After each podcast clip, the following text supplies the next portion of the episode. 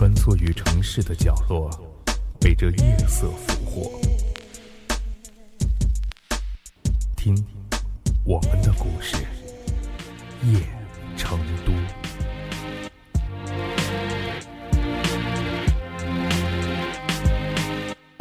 男人独自一个人走在大街上，耷拉着脑袋，他不敢目视前方，生怕遇见熟人，问他为什么没去上班呢？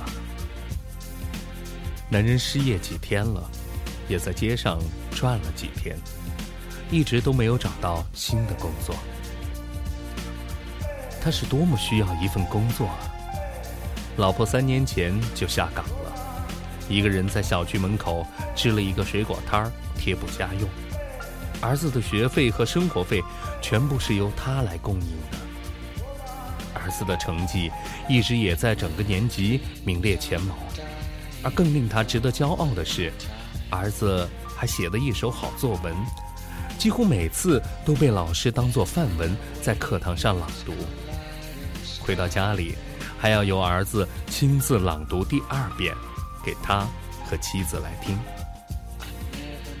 听儿子朗读作文，就变成了他生活中最快乐的事情。他心里清楚，儿子的作文成绩这么好，除去儿子自身的天分之外，还与他每周都给儿子买一本童话书有关。那些童话书或多或少地启发了儿子的想象力。让儿子总能够语出惊人，高出同学们那么半截儿。而如今，连工作也丢了，恐怕一周十元钱一本的童话书，今后也得给儿子断奶了。不，绝对不能！这种想法刚刚一在脑子里打了个转儿，就立马被自己给推翻了。自己心里再苦，也不能表现在儿子身上啊！想到这儿，他咬咬牙，从报刊亭买了最新一期的童话书。他一路想了很久，该怎样去对家人说呢？没办法，只好再瞒一天了。明天继续想办法。就这样想着。男人掏出了钥匙，刚刚推开家门，儿子就冲过来抱住了自己的腿，大声地说：“爸爸，你回来了！我的作文又被当成范文朗读了。来，你坐下，我读给你听。”妻子则是从厨房里端着一碟菜走了出来，赶紧洗洗手，吃饭吧。于是，一家人又像往常一样。温馨的吃起了晚饭。晚饭后，儿子开始给他朗读起自己的作文来。水在爸爸的肩头歌唱。在这篇作文当中，儿子这样写道：“我非常希望能像张明一样，有一个送水工的父亲。”每一个父亲的肩膀都曾是儿子的战场。如今，孩子长大了，爸爸扛起一桶水，就像扛起张明一样，晃荡晃荡的水花声，调皮的在自己的肩头歌唱。这样的肩膀很健硕，这样的肩膀不寂寞。听到儿子读到这里。他灵机一动，儿子的作文正提醒了他，他恰巧可以趁此机会做一个送水工啊。可能苦是苦了点儿，但孩子乐意，又能下得了台，岂不是一举两得吗？第二天下班，他是满面笑容的扛了一桶水走进家门，儿子高兴的向他竖起了大拇指，说。爸爸真棒。妻子也笑容可掬的拧了一下儿子的小脸蛋儿，说：“看，爸爸多疼你啊！为了满足你的愿望，把自己的工作都换了。”儿子幸福的眼泪只在眼圈里打转儿，他赶紧呵斥妻子：“说什么呢？看，都把孩子给弄哭了。”爸爸，我这不是哭，我这是高兴的。儿子旋即擦干了眼泪，说道：“尽管男人很累，是男人觉得很满足。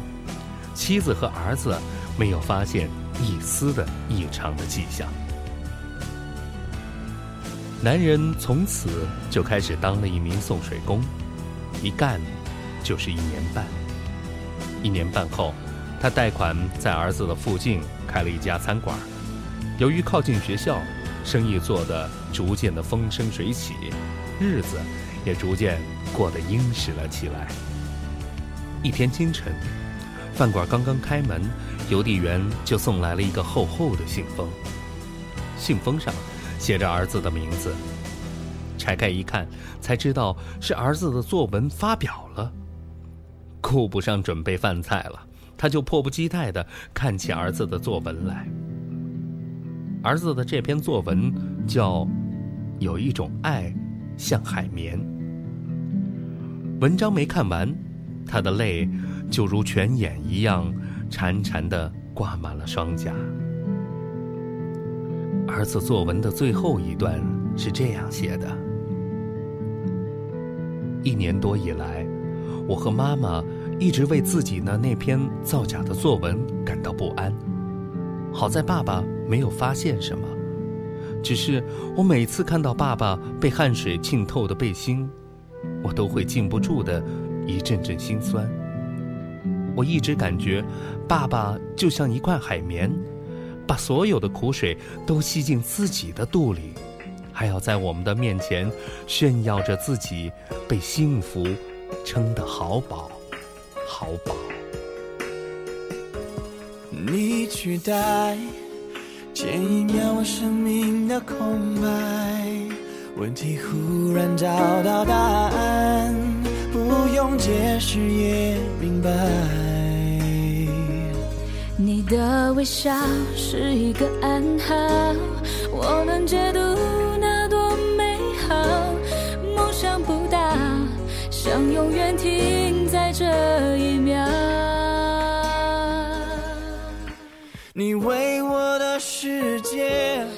心才会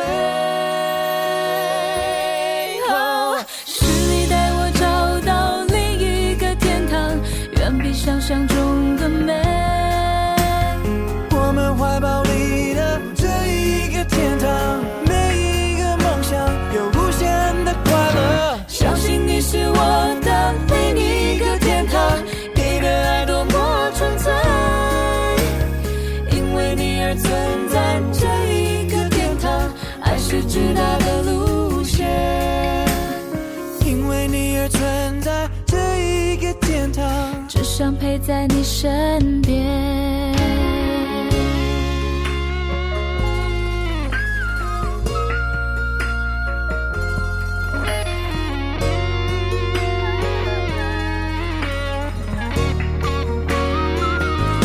我等待下一刻再相遇的精彩，每天每天越来越爱，逻辑就这么简单。顺利转到同一个频道，定位我的幸福坐标。我多渺小，能爱着你才最重要。想把你的明天仔细翻阅。